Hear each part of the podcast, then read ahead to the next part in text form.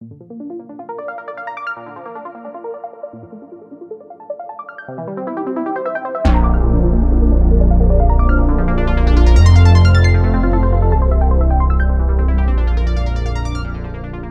tal?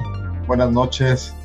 ¿Cómo están? Gracias por estar al pendiente de estas videocharlas.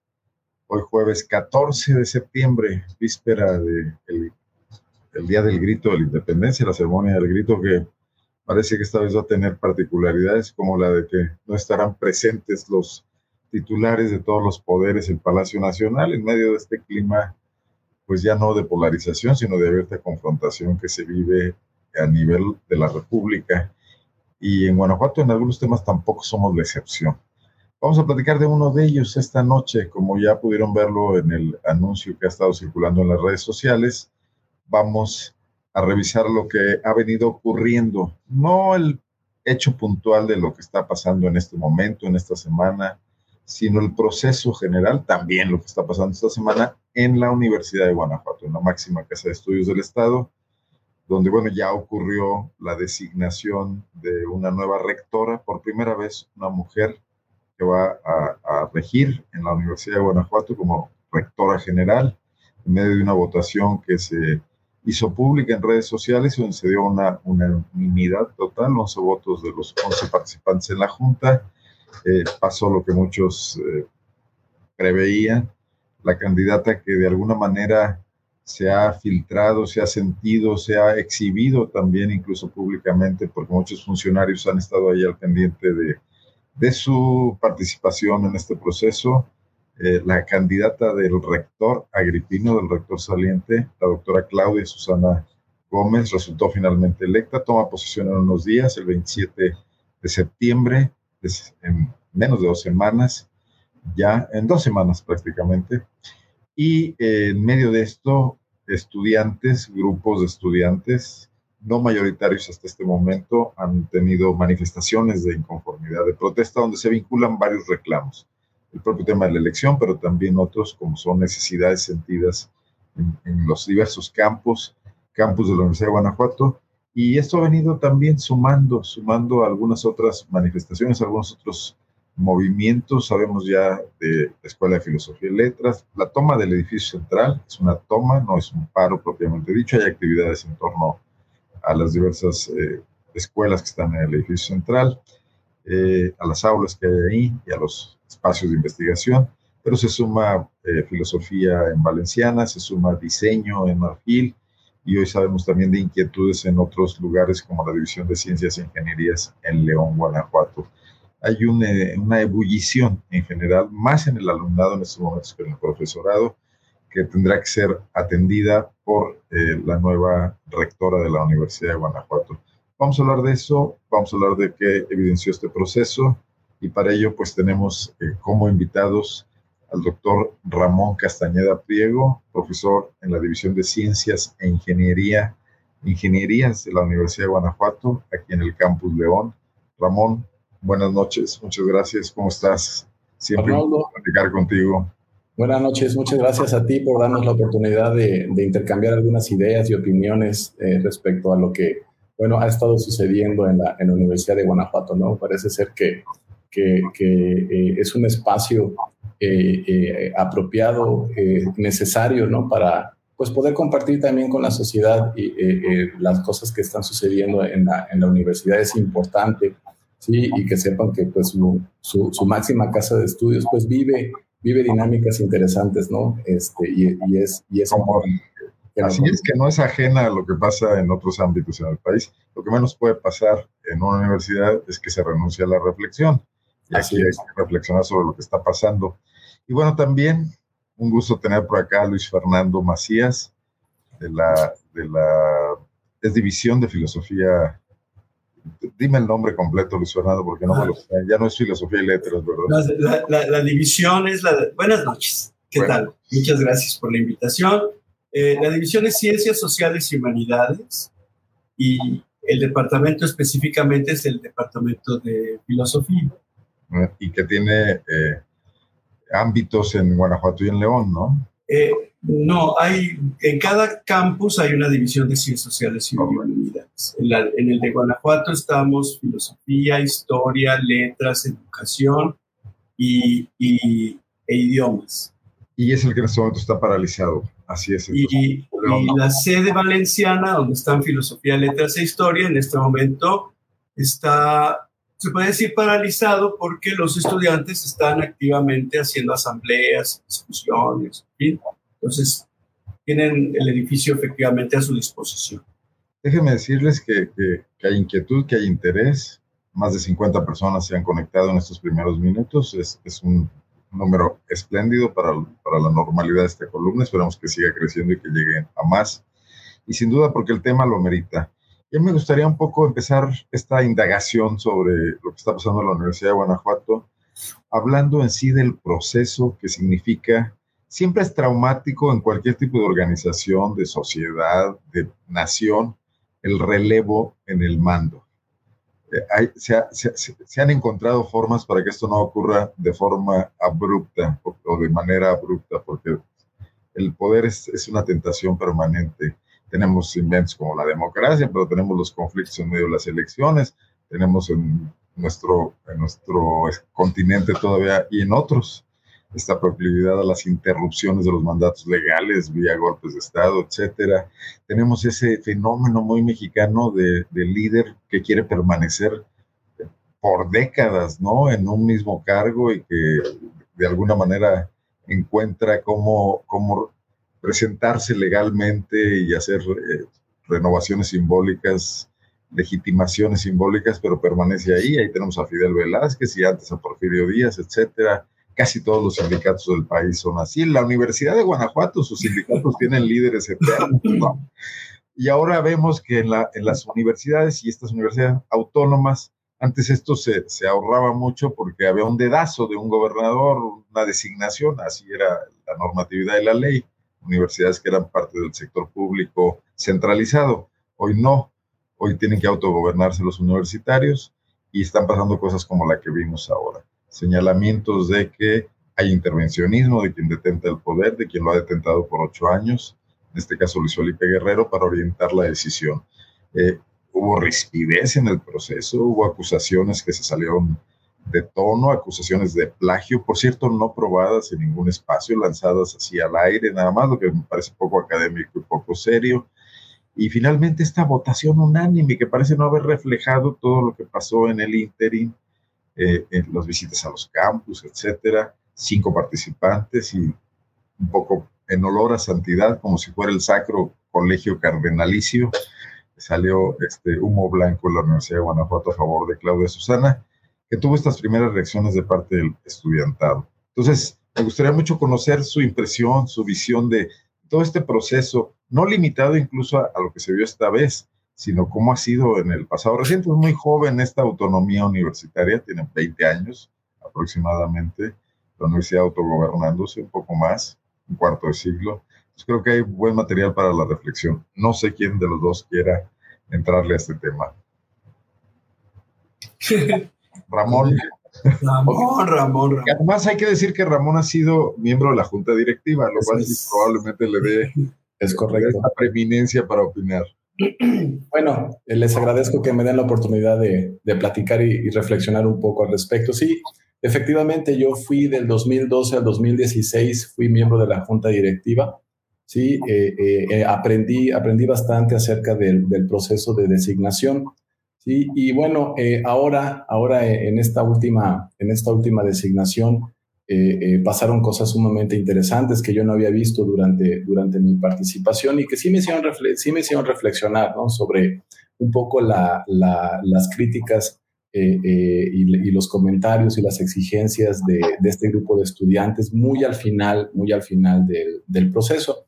Fíjense, les comparto, les, les comparto un poco la reflexión que he hecho y también lo que ayer tuve oportunidad de ver un programa bastante interesante de, barra de, abogados electorales que justo platicaban acerca de los procesos electorales universitarios. Participó una colega de la Universidad de Guanajuato, eh, un colega de la Universidad Autónoma de Guerrero y un colega de la Universidad Autónoma de Quintana Roo. y hablaban acerca de los diferentes eh, eh, esquemas que tienen las instituciones educativas del país para poder designar a sus, a sus respectivos rectores o rectoras. Y es interesante, es interesante entender que el esquema que tenemos en la Universidad de Guanajuato es efectivamente democrático, ¿verdad?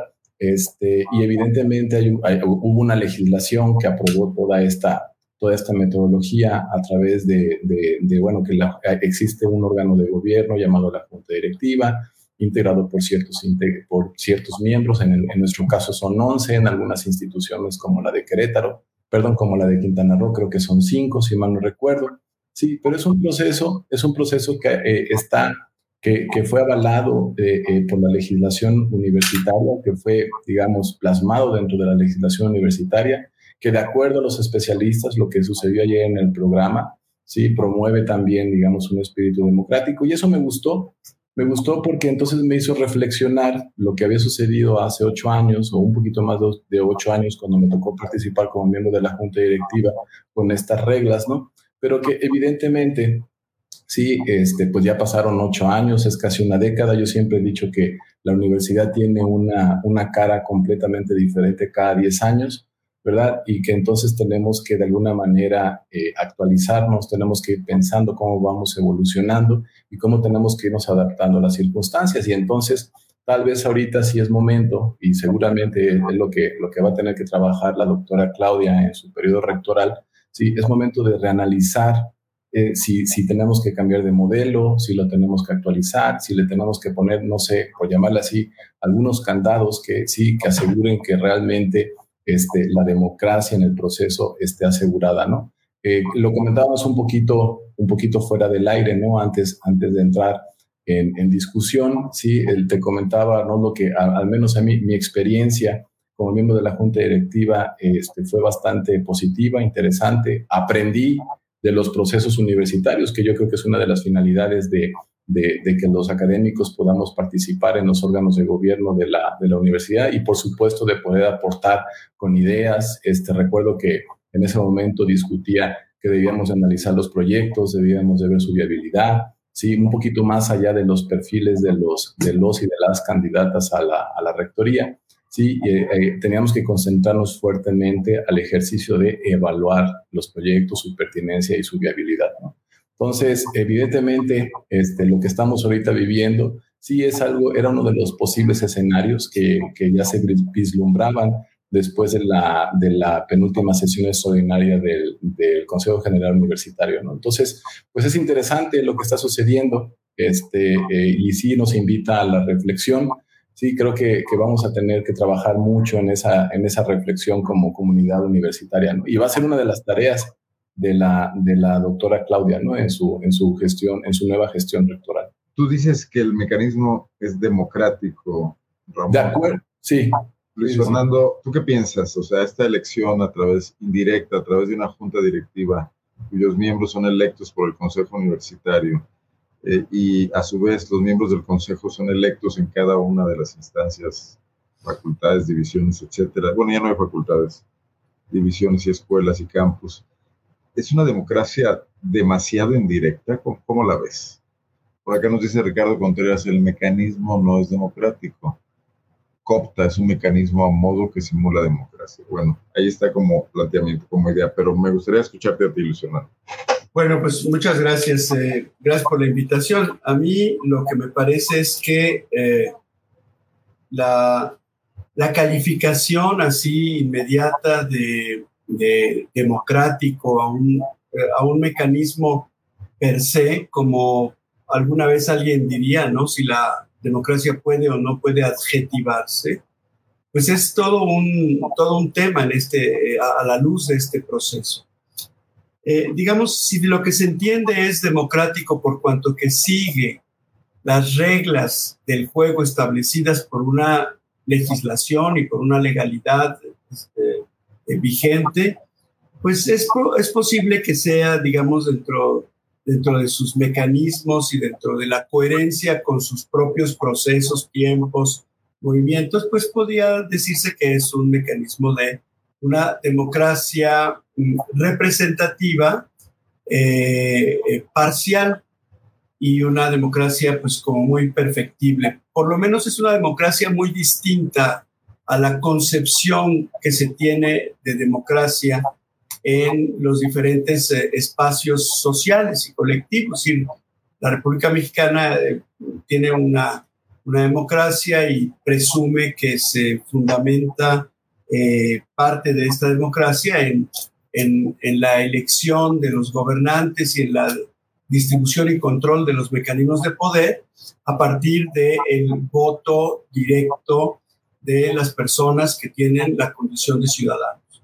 Entonces, bueno, en la Universidad de Guanajuato es evidente que el voto directo de las personas no es, eh, digamos, el factor que inclina la, la, balanza, no es una cuestión de contabilidad de voluntades este, manifestadas en las urnas es un proceso de auscultación, es el resultado de un proceso de auscultación, donde al final de cuentas grupos de representantes elegidos también mediante mecanismos indirectos eh, toman decisiones. Entonces es una democracia, digamos, indirecta bastante abigarrada. Y entonces, bueno, pues desde el punto de vista de los ideales de la democracia contemporánea, rendición de cuentas, transparencia, fundamentación y sustentación y, sustanciación de la legitimidad, etcétera, pues es una democracia muy, muy balbuceante, muy pobre. Es una democracia instrumentalmente muy fallida, me da la impresión.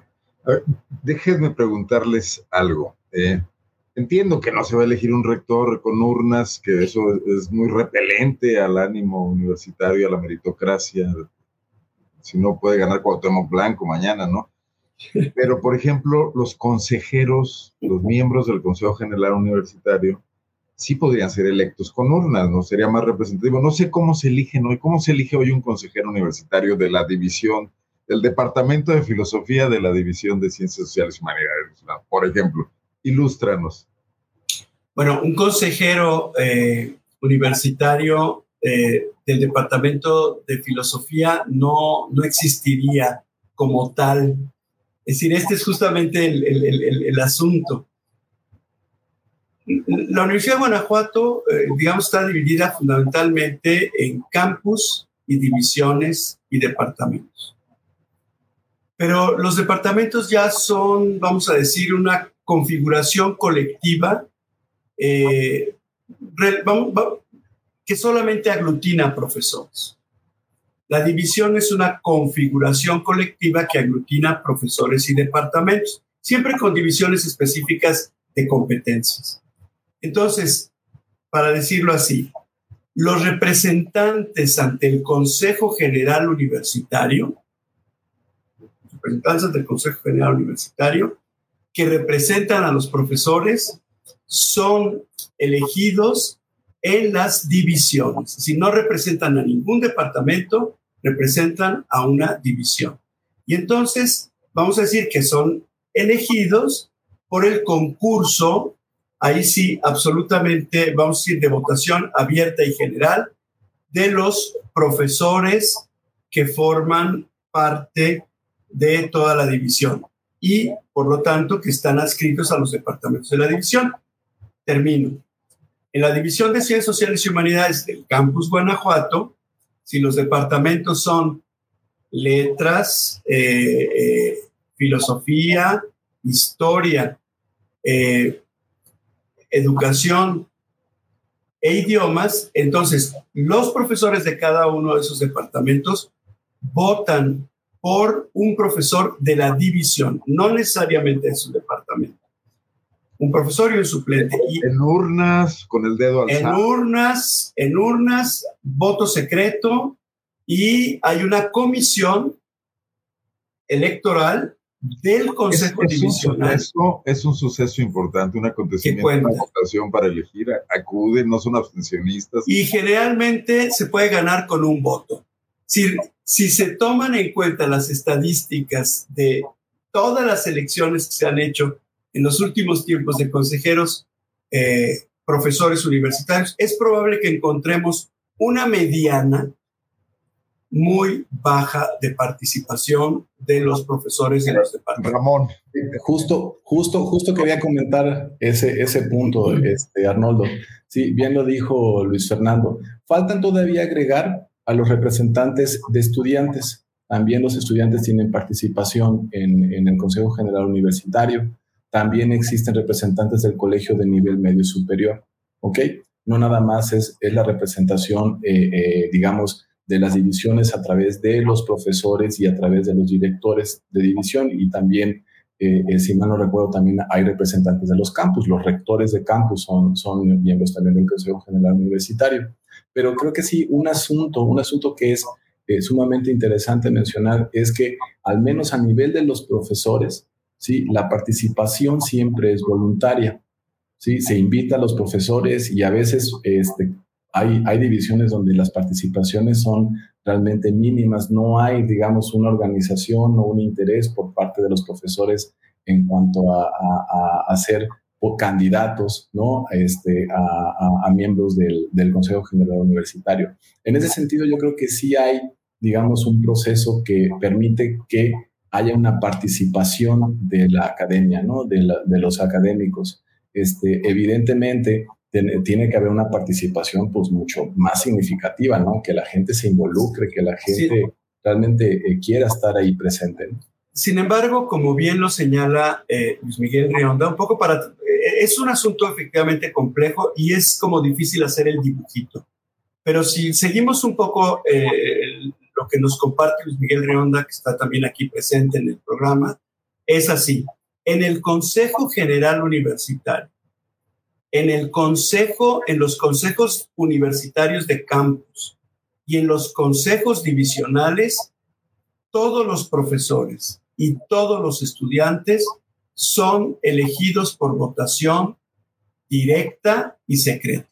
Todos. O sea, esos consejeros, los que representan a los profesores, a los estudiantes y los que representan a los trabajadores, no, no funcionan a dedo alzado, no funcionan, eh, son pero elegidos en urnas. Hay poca participación. Ahora, pero la, la, estadística nos dirá, es decir, quien la tenga, que la participación no es pareja, digamos, en toda la comunidad. Seguramente vamos a encontrar divisiones eh, eh, y departamentos en donde hay una gran participación y comunidades en donde no la hay. Ahora, los consejos están también vamos a decir así, compuestos por autoridades que son elegidas por designación, no por elección, no en todo caso directa. Es decir, en el Consejo General Universitario debe haber más o menos, yo no sé si se han creado más o menos, pero digamos, no pasa de 15 divisiones, debe ser 13 o entre 13 y 15 divisiones las que están ahí representadas. Son 13, Luis Son 13, son 13. Entonces, hay 13 profesores que representan a los profesores de las 13 divisiones elegidos por voto directo y secreto, 13 estudiantes que representan a las comunidades estudiantiles por voto directo y secreto, más el profesor representante de los colegios medio, del nivel medio superior y los estudiantes representantes de los colegios de nivel medio superior. Estos son así directos. Pero, pero los que llaman autoridades, es decir, en el Consejo General, los directores de división no han sido elegidos por voto directo y secreto. Han sido elegidos por un... Representan, son un eh, número. Uno por cada división. Tienen un voto igual que los demás. Y eh, cada persona un voto. Y son representantes uno por cada. ¿Por qué, es importante esto? Porque ese consejo, bueno, que supone que es la autoridad máxima, elige a su vez a los miembros de la junta directiva, esos 11 personajes que van a decidir quién es rector cada cuatro años, Así es. y rectores de campus cada cuatro años, entiendo, ¿no? Los rectores de campus, no, los rectores de campus son elegidos eh, no por los consejos, los rectores por la junta directiva. Por la, la junta directiva elige efectivamente, directores de división. O sea, rectores de campus tienen mucho poder. Mucho poder. Y mucho, y, es decir, vamos a por decirlo así, la junta directiva actual es al menos responsable del nombramiento de prácticamente todas las autoridades que forman parte de los consejos general ah, universitario de campus. De interés, ¿no? Hay un conflicto de interés si yo soy director de una división cuyo nombramiento depende de esa junta y voy a elegir a un miembro de esa junta o a varios ojo, ojo, pero, pero recuerden, eso. recuerden que también el Consejo General Universitario podría no aceptar la resolución de la junta directiva y podríamos entrar también eh, eh, en, en, materia de esto que le llaman los abogados conflicto entre órganos. Entre órganos. ¿no? Por ejemplo, evidentemente evidentemente este, parece así medio endogámico el asunto, ¿no? que son de las cosas que deberíamos de empezar a discutir. Y que las universidades es lo que se más se parece a los conventos de la Edad Media. Sí, ahora, es, decir, porque el, porque el criterio que impera no es tanto, vamos a decirlo así, el criterio de representación, sino los criterios de equilibrios y balances. Así se, así se diseñó la arquitectura de la Universidad de Guanajuato en su reforma eh, eh, estructural del 2007, me parece. ¿no? Ahora, en, el proceso que acabamos de vivir, más o menos varios de los candidatos señalaron problemas de excesiva burocratización de la universidad. ¿no? De, trámites que pasan por muchos eh, ámbitos. ¿Tiene el Consejo que ver con esto o esto ya es otro tema? Es un tema del, rector general, de los rectores de campus, de sus gabinetes, y el Consejo ahí no puede hacer nada, porque entonces se vuelve algo muy simbólico, ¿no? Si se aprueba un presupuesto que luego eh, tiene, no funciona a la perfección porque el diseño de la burocracia universitaria no es el mejor, el consejo ahí ya no puede hacer nada. Así es. Este, ¿Eso es correcto? Los, los, procesos administrativos no, no, no, son injerencia del Consejo General Universitario, ¿no? Es la administración eh, central la que define de alguna manera los protocolos, ¿no? Y de ahí tiene que bajar a, las, a, las, a, los campus y a las divisiones, e incluso hasta los departamentos. Esto lo menciono porque varios de los reclamos que vemos en las movilizaciones que empiezan a surgir y, y, bueno, y muchos de los planteamientos entre los candidatos a rectores en los foros que hubo iban en este sentido, pero veo como dos realidades divorciadas, o sea, el tema de quién va a elegir al rector que va a estar los próximos cuatro años y el tema de cómo se opera la universidad. Parece que está en dos pistas distintas.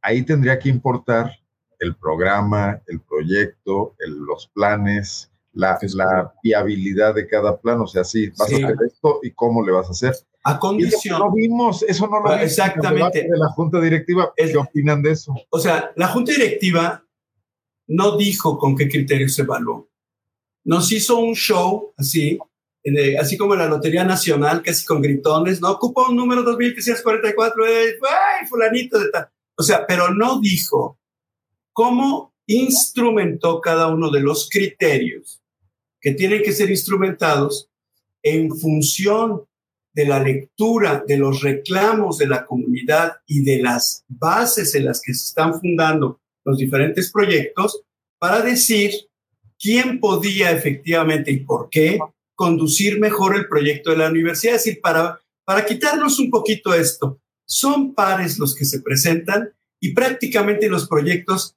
tienen algunos acentos personales, pero no son radicalmente diferentes, a pesar que Don Gato y su pandilla hayan salido ahí a decir que qué barbaridad y a rasgarse, etc. De todas maneras, no, ese no es el problema central. El problema central eh, digamos, de, cara a lo, que, a lo que tú preguntas, es, a ver, la universidad tiene un problema fundamentalmente, vamos, contradictorio como, como, como, como, como organismo, porque tiene efectivamente una ley orgánica que permite al rector, a quien sea, no solamente hacerse cargo, digamos, de los destinos de presidencia, de comisiones y de orientar un plan que van a seguir los cuerpos colegiados y y etcétera, sino que puede poner la administración y recurrir a las argucias administrativas necesarias para que su proyecto de desarrollo funcione. Voy a poner tres ejemplos muy rápidos, muy rápidos.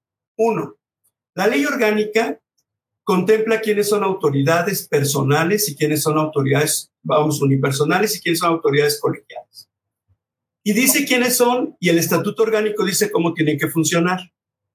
Pero el rector puede crear bichos deliberativos, administrativos, que controlen y manejen a los órganos colegiados a partir de políticas administrativas y no solamente con recursos financieros. Uno, en la ley orgánica no existe un consejo consultivo de rectores. Y un rector lo puede crear como parte de su estructura administrativa y legitimar algunas de las decisiones a través de este cuerpo que no rinde cuentas a ningún cuerpo colegiado. O sea, en algún sentido, cada rector tendría que rendir cuentas a su propio consejo, pero en realidad cuando son consejos consultivos de rectores, pues todo el mundo tira la piedra y esconde la mano y el rector general manda. Segundo, en la ley orgánica no existe un secretario académico, pero tú creas un secretario académico y eso no solo lo creó el doctor Guerrero Agripino, sí estaba creado desde antes, ¿no? Sí, tú, tú metes un secretario académico que controla los procesos administrativos de profesores y estudiantes, ¿no? Y cualquier decisión que tome en ese ámbito depende del rector general Tres, los coordinadores de programas, ¿no? apenas empiezan a ser figuras distinguidas en algunos reglamentos, pero en la ley orgánica tampoco existen. Es decir, a ver, ya entendiste. termina tu idea, si, si quieres. No, no, no. Hay, que me gustaría este, atender. Dice Diana Ro, la junta directiva escucha a su comunidad por ello, profesores y alumnos, enviamos nuestras manifestaciones de apoyo a un proyecto, directores de división, rectores y rector general. Y luego dice esto que me parece muy interesante. Fueron 572 manifestaciones de apoyo para la doctora Claudia contra 223 para la doctora Teresita, lo cual ya nos habla de otro mecanismo. Entonces, sí cuentan las manifestaciones, porque esto puede dar lugar a una inducción, ¿no? esa es la inducción, porque además es una comunidad de 40 mil personas. Entonces, 274, ¿cómo lo justificas? Sí, pero además entonces yo acarreo y mando apoyos y la gente tiene que hacer caso a esto. Este y desde la administración, porque el control de, mira, la universidad dice, la ley dice que las, que las organizaciones de estudiantes pueden existir y ser apoyadas por la universidad. Y dice que viene en el acta. Esta información viene en la lectura del acta. Sí, así es. Tiene razón. Tienes toda la razón. Que son importantes, eh, Luis y Arnoldo. A ver, respecto a, las cuestiones administrativas, ¿no? Porque eso ya lo dejamos de lado, pero creo que sí es importante mencionarlo. Tal vez uno de los problemas que tenemos en los campus es que la administración de los campus más o menos ha replicado la administración central, ¿verdad? E incluso falta todavía promover que haya independencia en ciertos procesos que deben de, de llevar los campus y queremos que se minimice ¿sí? La burocracia. Digo, no digo que la burocracia sea mala, ¿no? Y al contrario, es importante. Es un mal necesario. Es un mal necesario, ¿no? Pero, pero sí es importante mencionar que todavía, todavía, desde mi punto de vista, sí, y yo creo que es compartido por gran parte de la comunidad eh, universitaria, hay procesos, sí, que se están replicando y hay procesos que todavía ni siquiera son competencia de los campus, que ya deberían de ser competencia de los campus para facilitar toda, digamos, toda esta burocracia. Eso es por un lado, ¿no? Este, la otra parte, recordemos que la ley orgánica sí le da ciertas facultades a la junta directiva, ¿verdad? Y que la junta directiva se puede, ¿cómo decirlo? Este, la junta directiva se puede autoorganizar y puede, puede hacer los cambios que requiera respecto a, digamos, las reglas internas propias de la junta directiva, ¿sí? Este, por ejemplo, esta ocasión, a mí me pareció interesante que de alguna manera Sí, a, lo mejor también como producto de toda esta presión ¿no? que hubo durante los últimos días, ¿sí? se ajustara más o menos a los principios, a los principios universitarios que también aparecen en la normatividad universitaria. ¿Sí? Este proceso de transparencia, ¿sí? este proceso de que la comunidad se enterara un poquito más de lo, de, del actuar de la propia junta directiva. Eso me pareció de alguna manera positivo, ¿no? Este, antes, al menos cuando a mí me tocó, no, no, no se hizo de esa manera, ¿no?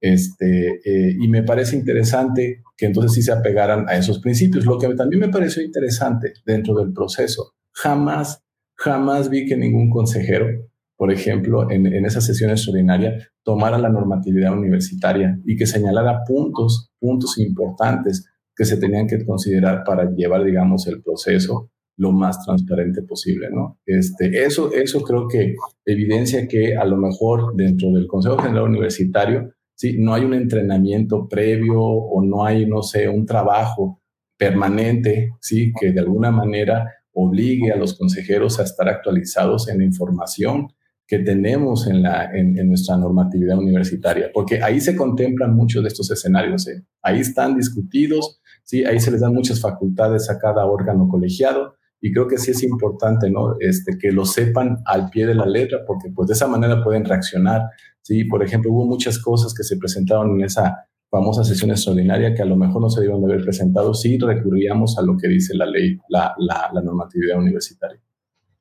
Claro. Fue la sesión en la que hubo las acusaciones de plagio.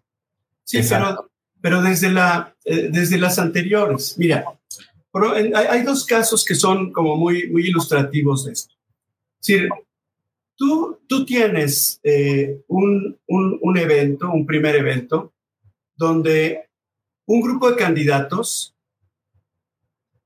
manda una carta al, Consejo General Universitario a través de sus representaciones y busca, porque en el Consejo Universitario una cosa que antes no pasaba, se, se hizo la ley, vamos, la norma, o, o qué será la costumbre, se normalizó, de que entran el abogado, el consejero, los asesores, etcétera, están pasando tarjetitas, en fin.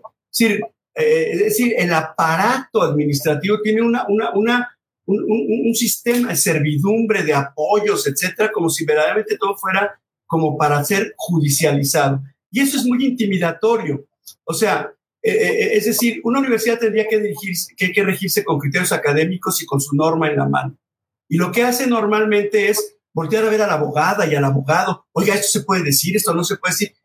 es decir, la gente que, que, que no son abogados se siente terriblemente intimidada por ese eh, el despliegue de ese aparato, etcétera. Y yo creo que eso afecta mucho dos cosas que voy a señalar rápidamente. Una, se presentan, los, los candidatos mandan una carta en la que dicen, nosotros no confiamos en la manera como se está constituyendo y manejando la Comisión Especial para Electoral, vamos a llamarla de esta manera, y decimos que debe haber un, proceso de, este, eh, de recusación, recusamos a, a, uno de los miembros de esta junta que por derecho y lo que sea está ahí, que es el rector general. Y el consejo, el consejo, en vez de abrir un proceso y discutir como académicos los argumentos, los pros, los contras, las evidencias, lo que significa efectivamente presentar una recusación, hace una chicana eh, jurídica y dice, bueno, no, como el rector, entre comillas, dice, no, pues renuncio a mi, a, mi, derecho a ser el, el, el presidente de la Junta y entonces ya, entonces pues ya no hay, ya no hay, ya no hay litis, dicen los abogados, ya no hay motivo para, para discutir.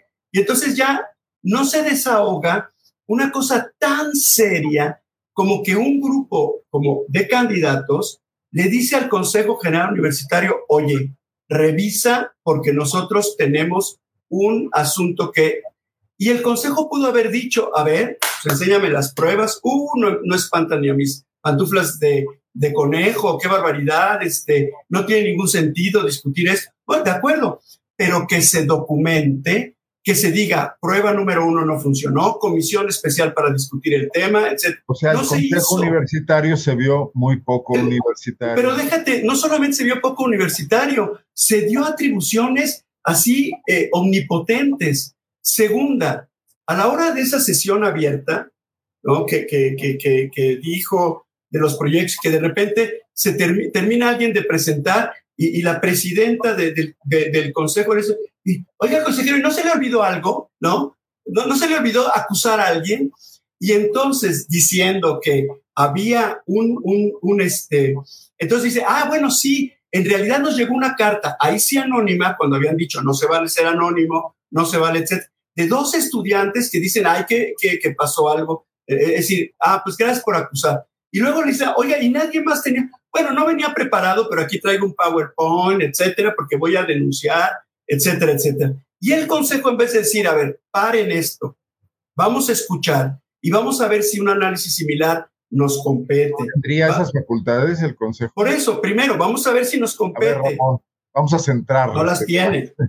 bueno, ya. Mira, yo, yo insisto con la normatividad universitaria. Está claro que punto que no está en la orden del día no se tenía que haber tocado. Sí, y eso es para tema, para tema de otra sesión, de otra sesión donde se incorporara toda esa información. Así es, así es. Ahí, ahí, ahí sí creo que, que no hubo, digamos, el, cuidado eh, para, para seguir al pie de la letra lo que dice la normativa universitaria, que es una guía, ¿no? Es, es, la, es, es la guía que hemos construido con, con, los años la comunidad universitaria, ¿no? Entonces, pero sí la ha construido la, la, comunidad, porque no le meten mano nada más los burócratas. Bueno, sí, no, no, pero le meten mano a los burócratas e interpretan los dioses, porque la ley dice muy claramente, Arnoldo, lo dice claramente, o sea, una sesión extraordinaria solamente tiene un tema entonces, de repente, eh, ay, sí, eh, y a ver, dinos, no, no, no, es que es muy importante porque es consejeros, traen un asunto. Y entonces, bueno, salen y echan lo que sea. Y voy a decir dos cosas a propósito de eso. Porque finalmente, ¿qué importa que hayan sacado su, su, su rollo y su... Denuncian un delito. Un delito. O sea, a mí no me importa eh, quién tiene la culpa o no, pero denuncian un delito. Dicen, aquí hay un delito que se llama plagio, está tipificado en un artículo del Código Civil, bla, bla, bla, el Código Penal, vete a saber, no soy abogado, y este, y además, se, eh, la ley, la ley dice, la ley que nos gobierna a todos, no la universitaria, dice, es un delito, se sigue, de, etcétera. Y entonces, tiran, tiran, vamos a decir, toda su acusación, la ponen encima, etcétera. Nadie los contiene y después, como son muy buenos, dicen, pero lo vamos a perdonar y les vamos a dar, les vamos a dar chance. Parecía nada más un, un ataque. Sí, y por eso lo vamos a perdonar. Y, y, contra Teresita. Oye, pues sí, pero lo vamos a perdonar y le vamos a, dar chance de que pase. Oye, no. ¿cómo? Para no, para no parecer abogados y centrarnos en el tema. Ok, de acuerdo. Ustedes dos, que son eh, catedráticos de vasta experiencia y que han tenido cargos importantes y de relevancia en las ciencias duras, en las ciencias sociales, lo cual nos da un panorama muy, muy completo y muy complejo sintieron que este proceso sirvió para airear, aunque fuese algunos de los problemas centrales que la Universidad de Guanajuato tiene en este momento, arrastra o que va a enfrentar en el futuro próximo, porque incluso algunos de esos problemas van a cambiar. ¿Sienten que eso pasó? ¿Que estos procesos sirvieron para eso? ¿Puedo comentar algo? Sí. Puedes hacer lo que quieras. Mira, mira yo, yo, creo, como te lo dije al principio, y alguien lo comentó, lo comentó aquí en el, en el público, que es importante revisar la ley orgánica, ¿sí? Eh, pensando un poco a la, a la exigencia eh, de algunos estudiantes, ¿no? De transparencia, por ejemplo, ¿no? Creo que sí podemos, podemos blindar, ¿sí? A todos estos órganos colegiados para que, para que no sucedan algunas de las cosas que, que, que vimos, ¿no? Durante este proceso. De verdad, a mí esa sesión extraordinaria sí, este, me impactó, me impactó porque prácticamente no se ciñó a lo que, a lo que dice la normatividad universitaria, los principios universitarios. Eso, eso, eso me, me dejó un mal sabor de boca, ¿no? Como, como académico y creo que es importante que eso lo tengamos que, lo tenemos que reflexionar, ¿no? Y analizar duramente como bien dices Arnoldo, este, a lo mejor con una visión de ciencias duras, lo tenemos que analizar duramente, ¿no? Y, criticarlo y decirlo este, abiertamente, porque son las cuestiones que no deben de suceder como, como universitarios, como académicos, debemos reflexionarlo y blindar, blindar prácticamente la manera en la que se están llevando a cabo esos, esos procesos, ¿no? De, de, de los órganos colegiados. Incluso, por ejemplo, alguien, alguien me estaba preguntando, creo que fue cuando yo salí de la, de la junta directiva, ¿no? Me preguntaban, bueno, ¿Y qué cambiarías de la junta directiva? Yo diría, primero lo que se me ocurre es eh, que haya representatividad de los campus, ¿no? Es importante que haya representatividad de los campus. Este, ahora un poco eh, con lo que sucedió, bueno, tal vez sería importante, ¿verdad?, que no hubiera algunas relaciones de miembros de la Junta Directiva, relaciones de, de aunque sea a nivel de colaboración académica, como lo manifestaron algunos colegas, con este, eh, las autoridades en turno, por ejemplo. Creo que eso sería también sumamente importante considerarlo. Este, creo que hay muchos mecanismos. El modelo a mí me sigue gustando, ¿sí? este modelo que yo sí insisto que es democrático, un poco de lo que aprendí, seguramente porque me impactaron lo que dijeron los abogados, ¿verdad? Porque este, pues siempre hablan bastante bonito ¿sí? Y me terminan convenciendo. Pero me gusta este modelo, ¿sí? Por supuesto que también hay mucha responsabilidad dentro, dentro de este modelo. Para mí está claro que hay una responsabilidad del de gremio de profesores, ¿sí? Ahí es donde nosotros deberíamos de participar, levantar la voz, discutir, analizar, comentar. Y bueno, de paso te agradezco que nos des esta oportunidad, ¿no? Para expresarlo, este, porque es algo que se ha... Agradecido soy yo que acepten al discutirlo, porque no es fácil, ¿eh? Claro, pero, pero yo creo que somos, somos, somos, vamos, una universidad es una institución pública, es de la sociedad, es para la sociedad, es para aportar a la solución de problemas de la sociedad, ¿sí? Entonces, eh, tampoco podemos pensar que esto no, la gente no lo conozca, la gente... Pero sobre lo, sobre lo que te pregunté, Ramón, o sea, ¿tú sentiste que en algún foro, en algún debate, ya me señalaron que en el consejo pues fue muy, muy legalista y mecánico? Por cierto, eres el primero que, que escucho que elogia la forma de hablar de los abogados, ¿no? Oye, demasiadas vueltas a las cosas. Vengo, de una familia. de una realidad paralela. que, perdón, nada más hoy te digo. Que, que la universidad tuvo posibilidad de airear, oxigenar algunas de sus preocupaciones fundamentales o de las de sus miembros. Mira, te, te platico, te platico eh, lo que sucedió en, en, el foro de los, de los candidatos a la rectoría aquí en León. Sí, este fue la única en la que yo es la el único foro en el que yo participé de manera presencial y no pude seguir los demás este, virtualmente porque tenía actividades docentes. Pero yo recuerdo que hace más de ocho años, sí, la comunidad podía participar, podía cuestionar a los candidatos, sí, podía hacer preguntas en tiempo real y que se discutieran y que se analizaran. Esta ocasión me llamó muchísimo la atención que la comisión especial limitara esa parte del proceso que para mí era fundamental. ¿Sí? El de responder a las inquietudes de la comunidad, ¿no? Porque pues sí hay muchas demandas por parte de la comunidad. Eso me sorprendió que no, que no sucediera. A lo mejor por el número de candidatos, ¿verdad? Pero, pero no sucedió. Dos, me, eh, me sorprendió no ver a tantos colegas participando en los foros. Entonces, eso, eso sí me... Profesores. profesores, profesores. ¿Alumnos hubo? Alumnos hubo muchos, hubo muchos profesores de tiempo parcial. Más o menos desde mi punto de vista, lo único, digamos, lo que detecté en el foro de León es que participó la gente que de alguna manera sí ha estado demandando, sí, que haya ciertos cambios, que mejoren sus condiciones, ¿verdad? Eso es lo que yo detecté en el foro de León. Y, no me gustó, eh, digamos, esa falta de participación y la posibilidad de que hubiera una discusión más abierta de, oye, preguntar sobre los proyectos, su viabilidad, cómo le van a hacer para alcanzar los objetivos. Creo que eso, eso hubiera hubiera, le hubiera dado otra fisonomía al proceso. Y cuando, y, cuando, y cuando participo virtualmente en la sesión extraordinaria, la verdad es que sí me sorprendió la participación de algunos consejeros, ¿no? Que no se ciñeron a lo que dice la normativa universitaria. Sí, la verdad sí me... Ya tenemos dos temas, fíjate. Un debate acotado, digamos, o limitado en los foros. ni siquiera debate, sino la posibilidad de escuchar a la comunidad y dos, una sesión que no respetó la normatividad. Ya me parece importante que en un solo proceso estemos encontrando estos dos asuntos. Sí. A ver, Luis. Bueno, a ver, yo, yo quisiera ocuparme un poquito de la pregunta de, de Arnoldo, aunque no, digamos, gracias. Aunque no me la diriges, porque yo, no, era para los dos. yo sé que me tienes que centrar y estoy de acuerdo, pero a ver, déjame decir algo.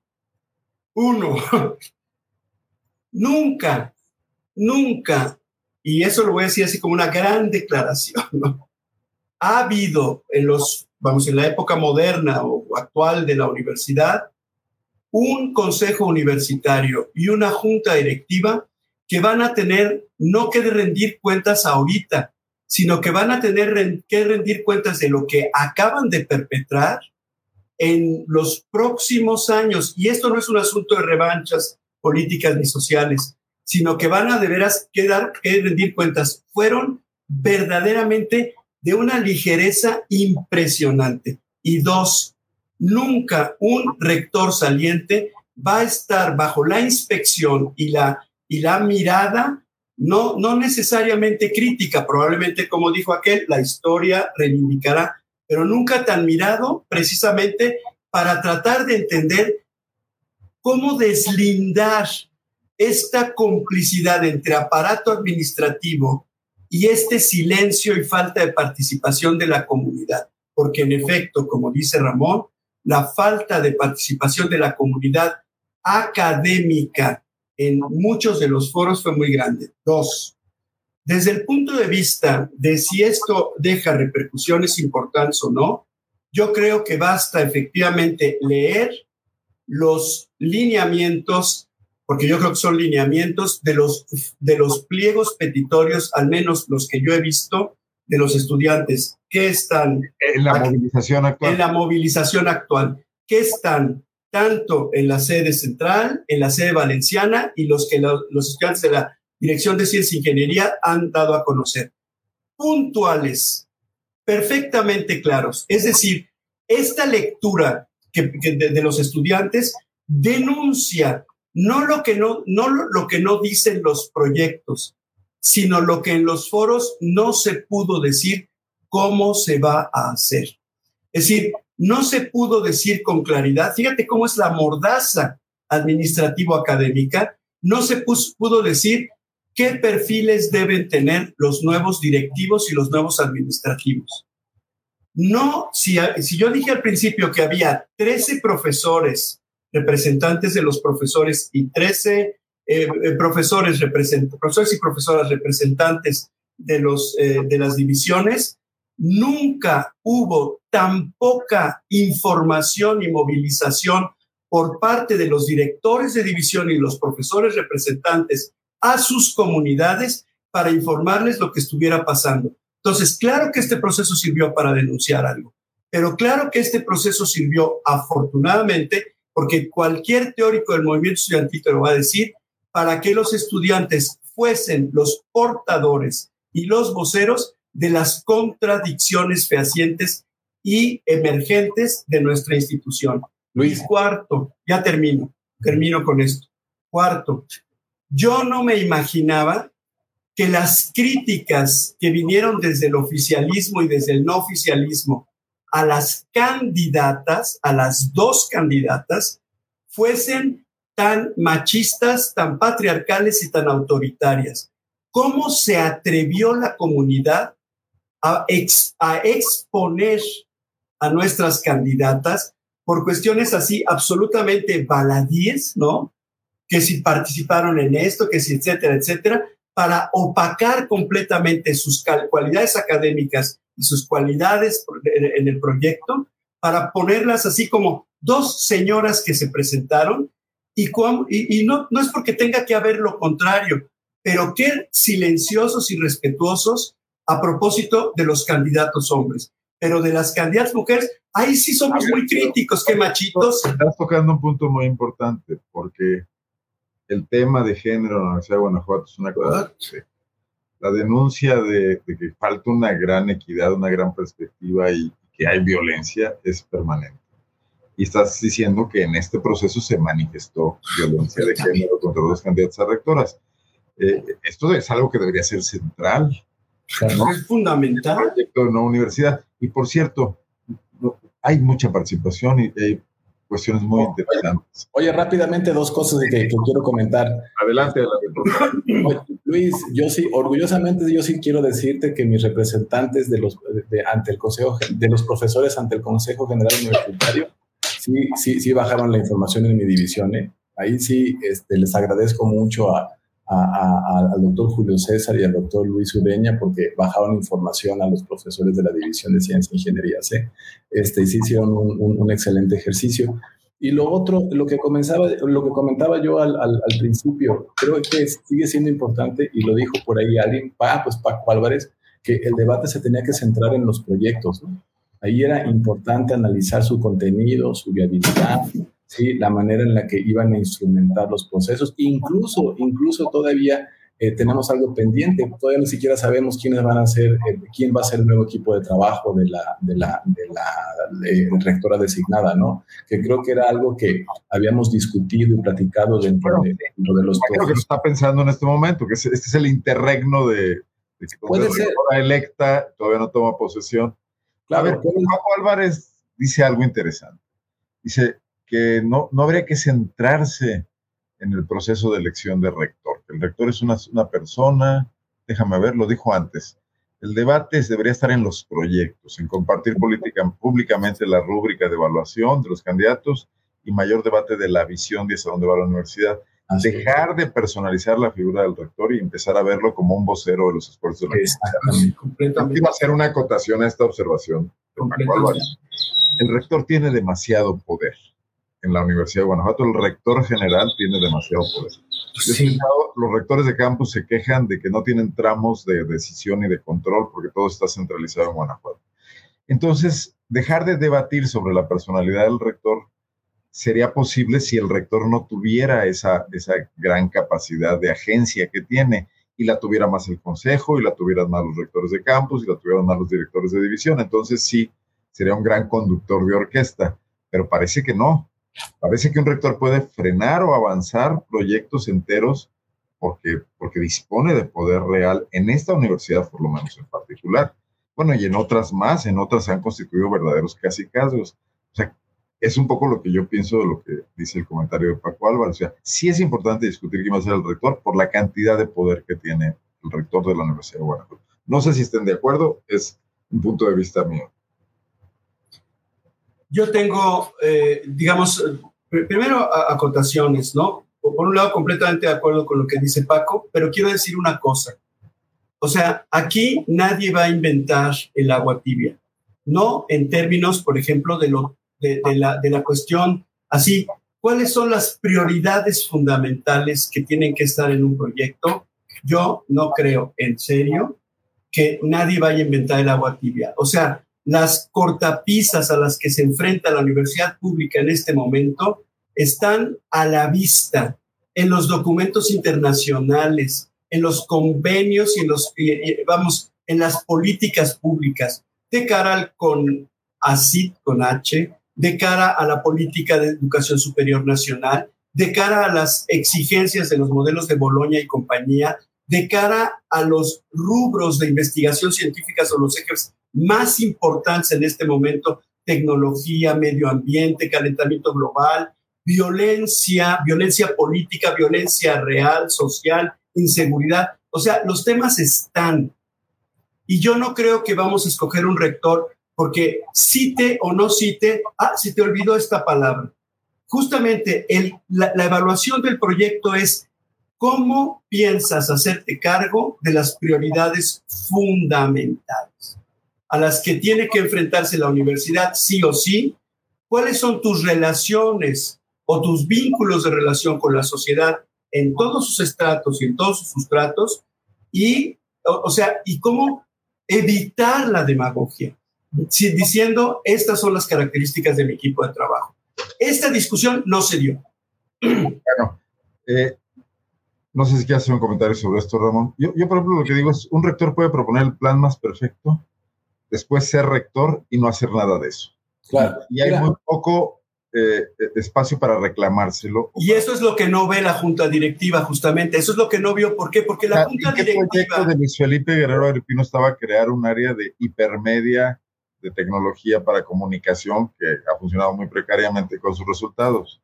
O, por ejemplo, la política de comunicación social que ahora hace que muchos medios de comunicación estén difamando a los estudiantes que se manifiestan, ¿no? Por ejemplo, o ocultando protesta. O, ¿no? Yo creo que volvemos al, al, al punto inicial, ¿no? El, el, el, el, Consejo General Universitario es el máximo órgano colegiado, es el que toma las decisiones. Es cierto, el rector lo preside, ¿verdad? El rector general lo preside, pero ahí es donde debe de, de, de, radicar todo este análisis, discusión, la fuerza universitaria debe estar centrada ahí en el Consejo General Universitario. Por eso, de alguna manera, hay que convencer a los colegas que participen más, que sean más activos ¿no? en esa participación, más críticos, más duros con las propuestas, con evidencias, con análisis este, duros, con los datos por delante. Creo que eso es importante. ¿sí? Hay que llevar esas discusiones fuertes al Consejo General Universitario, aunque sean incómodas, ¿no? Llevarlas ahí porque es ahí donde se tiene que tomar la decisión. El, el, a lo mejor eh, el, el, rector general eh, tiene voto de calidad, lo que le llaman voto de calidad, ¿no? Pero si tuviéramos un, un Consejo General Universitario que, que, llevara a cabo estas prácticas, yo creo que estuviéramos justo discutiendo lo que dice este chico, ¿no? El de los proyectos, su viabilidad, ¿sí? el de los cómo, que es algo que... Pero es un, es un, es un deseo, es un buen deseo. ¿no? A ver, pero... pero, pero... Espérenme un segundo. Llevamos una hora platicando, que está muy sabroso y tenemos muy buena audiencia y tenemos muchísimos comentarios. Pero creo que debemos abordar el tema de lo que está ocurriendo en el edificio central, no, no podemos dejarlo de lado. Son unos estudiantes que se manifiestan, que llegan, que hacen pintas dentro de la institución, cosa que le provoca urticaria a muchos, a otros los llevó a ir a limpiar, que tienen un pliego petitorio y que empieza además el movimiento a extenderse a otras partes con reclamos puntuales. Ya se mencionó aquí sobre precariedad o, necesidades de cada uno de los diferentes espacios de, de las de las divisiones y de las escuelas de los departamentos.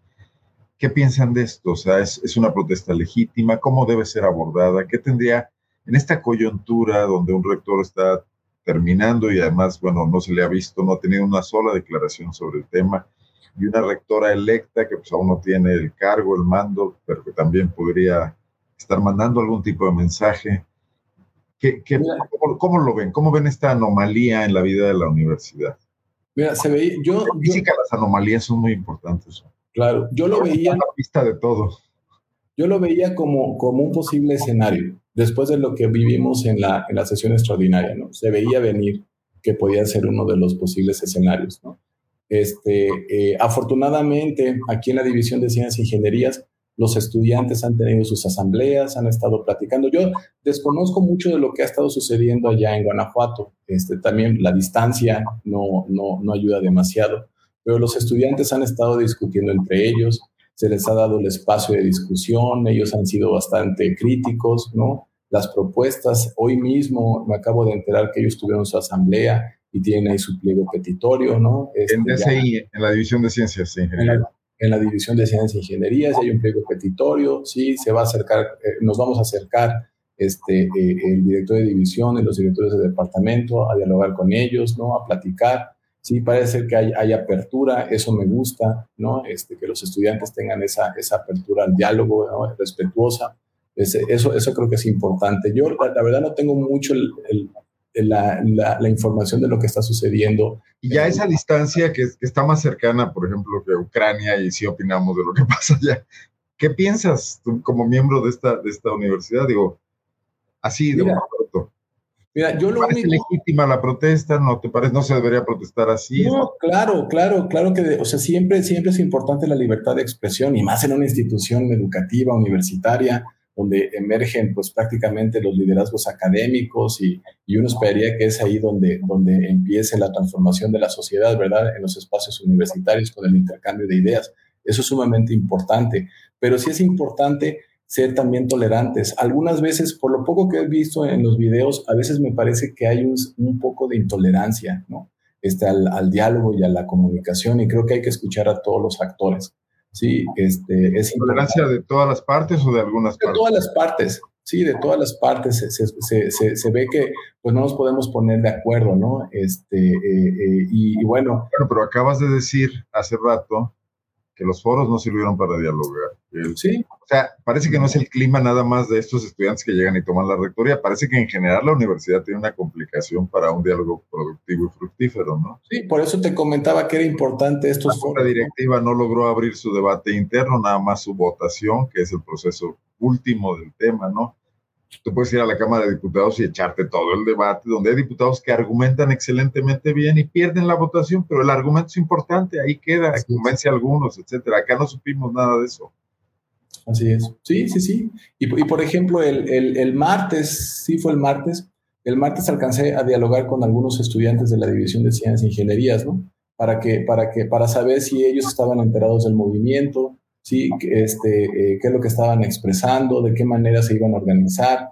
ellos para analizar eh, los puntos del pliego petitorio, ¿no? Que estaba, que estaba eh, o de toda la información que estaba emergiendo en el edificio central, ¿no? Algunos estaban informados, otros no tanto. Hubo iniciativa de algunos estudiantes de exponer este, cómo se llevó a cabo todo el proceso, principalmente los estudiantes consejeros, lo cual me pareció bastante, bastante bonito, ¿no? Y, bueno, fíjense, después de ese diálogo y esa conversación, justo ayer miércoles y, hoy jueves, este, para los que no conocen la División de Ciencias e Ingenierías, éramos el Instituto de Física, ahora, ahora además de físicos hay ingenieros y como se pueden imaginar, los ingenieros pues ya crecieron exponencialmente comparado con los físicos, pero yo estoy empezando a ver después de la pandemia una comunidad realmente universitaria, se respira un ambiente académico, los jóvenes están autoorganizando, sí pueden ver eventos culturales, científicos, hay la propuesta de una revista de la división, eso está padrísimo, eso está muy padre, ya dialogaron los estudiantes, siguen dialogando, se siguen poniendo de acuerdo y eso está, está muy padre. Ahora nos toca a los profesores y también nos toca escucharlos a ellos, ¿no? Y trabajar para mejorar ese clima.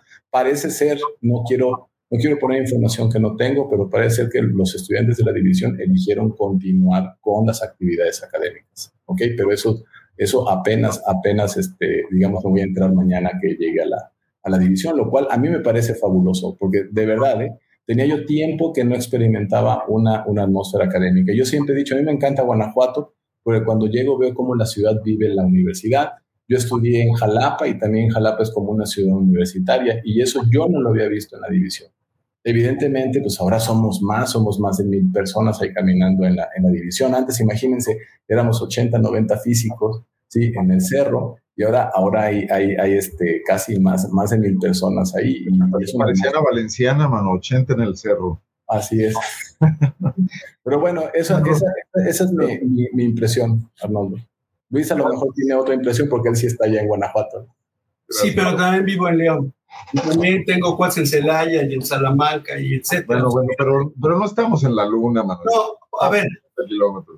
Bueno, pero eh, sí estamos en el Cerro de Valenciana. A ver, yo creo que, que sí, que, que, tenemos que ser, también tenemos que tener algún tipo de perspectiva histórica.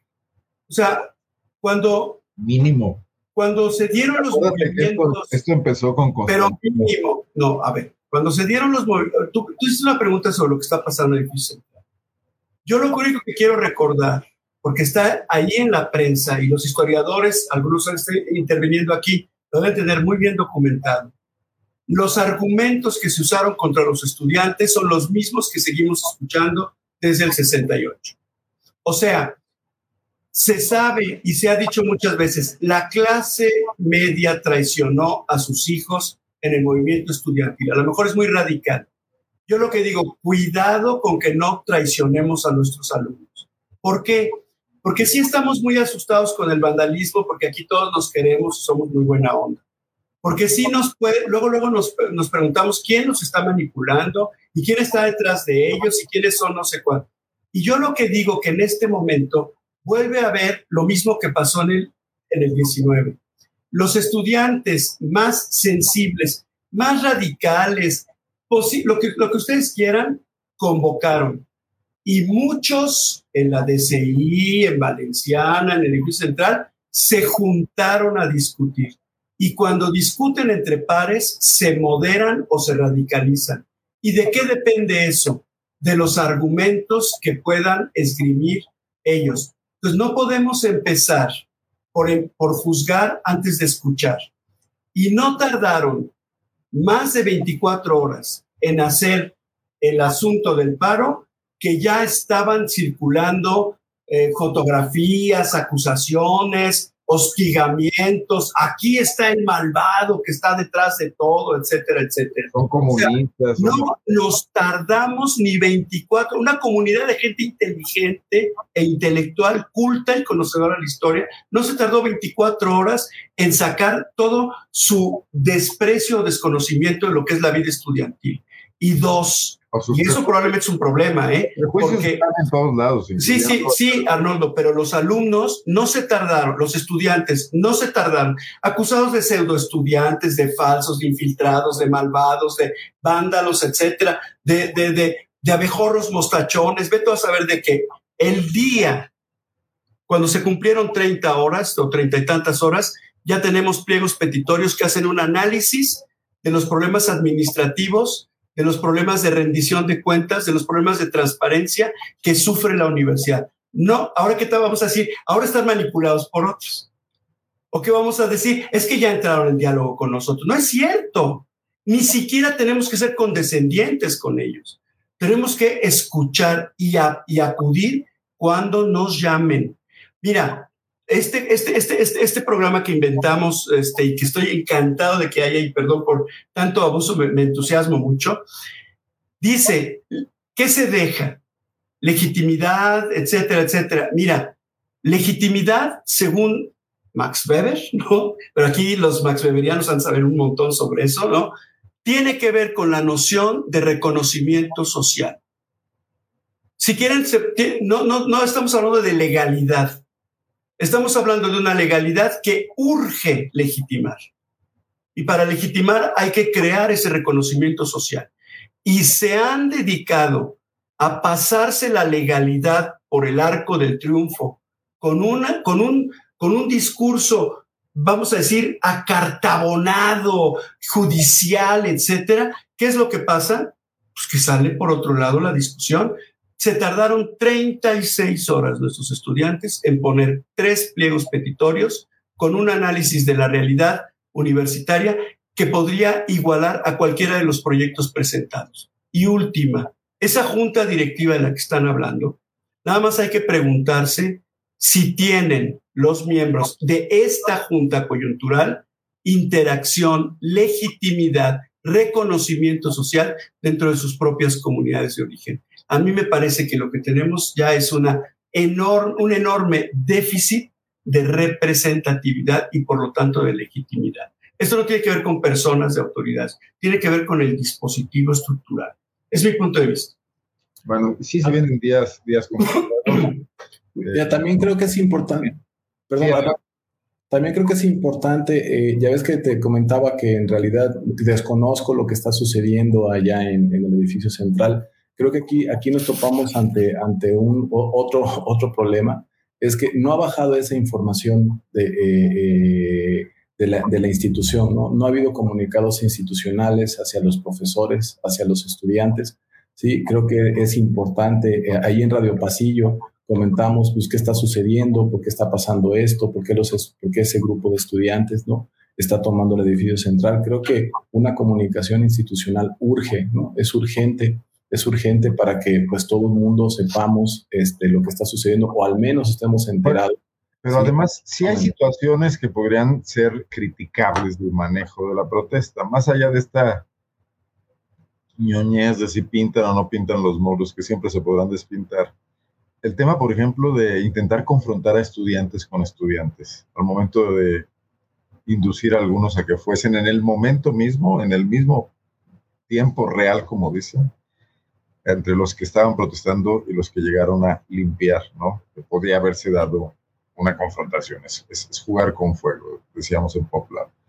Y la otra es esa encerrona donde personal de seguridad de la universidad cerró las puertas, dejando ahí varias horas, un par de horas, si no me equivoco, tanto a algunos funcionarios que estaban trabajando como a los, a los manifestantes adentro de la universidad encerrados, ¿no? Parece que no es necesario llegar a tanto. Si la protesta es manejable, si no es tan es masiva, no sé, con respecto, el tema es cómo desmontar esto, cómo llegar a una tranquilidad. Eh, en 1988 Carlos Salinas tenía Camacho Solís trabajando de tiempo completo para bajarle la temperatura a aquel país encendido que había dejado Bartlett, ¿no? Y poder tomar posesión. Digo, aquí yo no veo a nadie tranquilizando las cosas para que Claudia Susana Gómez llegue el 27 a tratar de, iniciar un rectorado que, atienda los conflictos de la universidad, sus problemas, sus divisiones, sus fracturas, lo que dejó este proceso si las cosas con este tipo de actitudes como las que les he referido, ¿no? Claro, mira, yo no soy sociólogo y aquí Luis tiene más que decir. Es mejor que eso. Pero las, las, partículas también colisionan. Exacto, a, eso iba, a eso iba. Fíjate, cuando, algunas partículas colisionan, intercambian energía y momento y se autoorganizan. y llegan estados, auto, estados autoorganizados. Lo mismo sucede, lo mismo sucede con los fenómenos sociales. Sí, se tienen que autoorganizar, los jóvenes se van a autoorganizar, eso me encanta, que se autoorganicen, sí, cuando entremos nosotros, en el momento que ellos también consideren importante que participemos, allí vamos a estar, sí, vamos a estar participando este, con ellos, discutiendo, debatiendo, analizando. Este, no sé si, si, si, si una de las componentes principales de las ciencias duras es el análisis con datos duros, ¿no? Y que podamos ver eh, diferentes eh, estados o, eh, escenarios posibles, ¿no? como físicos siempre andamos queriendo entender cuáles son los escenarios físicos este, más probables, ¿sí? Y eso nos lleva a lo que se conoce a la maximización de la entropía. Lo mismo va a suceder acá. ¿sí? Y eso significa equilibrio. Y va a pasar lo mismo aquí con los fenómenos sociales, con los estudiantes. Y qué bueno que estén participando. también hay catalizadores, ¿no? También hay catalizadores, por supuesto, ¿no? E inhibidores. controlar las reacciones. E Vamos a cerrar, si les parece, porque ya, ya, ya es hora de ir a cenar y a dormir y, tampoco hay que extender las reuniones al grado tal de aburrir al respetable, a la respetable audiencia que se ha reunido en buen número. Me gustaría libremente que, que hicieran algún planteamiento final de cómo están viendo todo esto, para dónde va el, el, tema y qué sería importante en este momento, quitando el grano de la paja, enfocar en, en el, en el tema de la universidad, en la quieres, universitaria. Yo empiezo para que Luis cierre, ¿no? Ya para cambiar un poquito el orden de la participación. Me parece perfecto. Este, mira, yo creo que es importante que haya unión en la Universidad de Guanajuato. Ya, alguien por ahí lo dijo, ¿no? Yo creo que es importante que los ex candidatos, de alguna manera, que también coincide que a veces de ellos son rectores de campus, sí, eh, manifiesten una unión hacia, ante la comunidad universitaria. Sí, este, eh, creo que eso es importante para la universidad, es importante para darle, como bien dijiste por ahí, estabilidad. Sí, este, creo que esa unión es, es sumamente eh, importante y la está pidiendo la comunidad universitaria. Sí, este, y pues siempre hemos dicho, bueno, pasó el proceso, ya se designó a la nueva, a la nueva representante de la Universidad de Guanajuato, que bueno, desde mi punto de vista es si le va bien a ella, le va a ir bien a, la comunidad y creo que es importante que a, nuestra comunidad le vaya excelente. Sí, falta ese reconocimiento, esa unidad. Este, yo espero sí que en estos días esto suceda. Yo creo que eso, eso va a permitir que entonces haya un acercamiento con mucha más confianza y tranquilidad hacia la comunidad este, estudiantil. Eso es lo que, lo que yo estoy deseando que suceda como universitario. Sí, evidentemente este, me da mucho gusto ver las reacciones de varias comunidades estudiantiles, ¿no? De, qué manera se están organizando. Sí, hay que seguirlos escuchando. Y, y, bueno, repito, si le va bien a la doctora Claudia, pues nos va a ir bien a toda la comunidad universitaria y yo espero que así sea, ¿no? Y que no nada más se nos vea como, como parte del problema, sino somos parte de la solución. Tenemos que buscar juntos. Es que yo, perdón que te corrija, pero voltearía un poco tu ecuación. Muy bien. Para que le vaya bien a la doctora, le debe ir bien a la universidad. claro. La justificación de un líder es que sus, sus liderados estén contentos con ella, ¿no? Correcto. Sí, si es una ecuación, si hay una igualdad, vale igual para los dos. Yo creo que Porfirio Díaz le iba muy bien, pero al país no, ¿no? Exacto. Ok, gracias Arnoldo, gracias por este espacio. No, hombre, Ramón, un gusto. Señor Luis Orlando, cierre usted, por favor, este, esta discusión. Pues no, no voy a cerrar. Yo creo que la, la, la, discusión, más abierta, pues. la discusión yo creo que va a quedar abierta. En, primer lugar, yo lo que creo es que el proceso, o sea, las deficiencias del proceso abren, eh, digamos, condiciones de una enorme, enorme exigencia de responsabilidad comunitaria para hacerse cargo de la solución justamente de las cosas que detonaron al proceso. Y muchas de ellas vienen y están podridas desde hace varios años. Entonces yo creo que es importante que seamos muy claros en la autocrítica, profesores, estudiantes y autoridades en todos los sentidos. Entonces, la única forma con la que podemos trabajar con la nueva rectoría es ofrecerle un espacio, un espacio para, para trabajar, vamos a decir, en seguridad y confianza. Para crear ese espacio de comunidad de, seguridad y confianza, me parece que lo que tiene que hacer la próxima rectoría es abrir, abrir realmente los poros a la escucha de su comunidad y, aprovechar el, el, enorme capital humano y de inteligencia eh, y, de voluntad que podría existir si, lo, si logra convocarlo. No está fundando una dinastía y no se necesita un líder o una lideresa en ese sentido. Se necesita fundamentalmente alguien que convoque al trabajo y que tenga la capacidad interdisciplinaria de escuchar. Yo creo que la universidad tiene mucho potencial y yo tengo esperanza de que pues eso va a ir trabajando y a mí me parece que la convocatoria de Ramón es fundamental.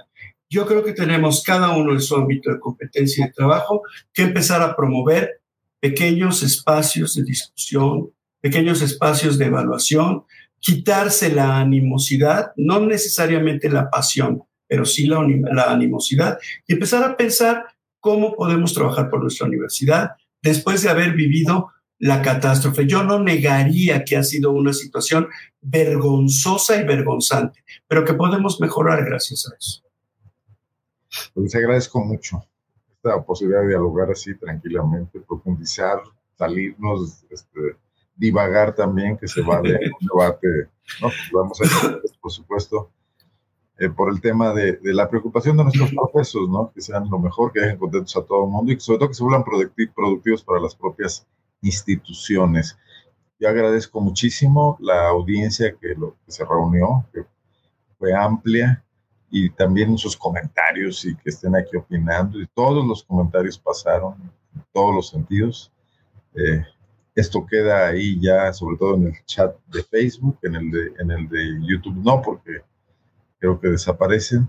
Eh, yo agradecerles nada más a ambos y también saludar a quienes vean esto más tarde en las redes sociales, vean las repeticiones. Estamos en Twitter, estamos en Facebook, estamos en YouTube y estamos en donde más, creo que nada más.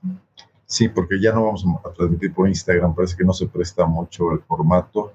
Vamos a quedarnos en estas tres redes. Soy Arnoldo Cuellar, seguiremos hablando de estos temas la próxima semana. Esperamos tener algunos de los estudiantes de las diversas facultades que están, algunos, algunos manifestándose, otros no, otros redactando em, estos manifiestos y pliegos petitorios eh, para poder conversar con ellos de forma directa. Entiendo que hay algunas precauciones, no quieren ser identificados, todo. Vamos a ver cómo lo hacemos, de alguna u otra manera tener sus voces acá.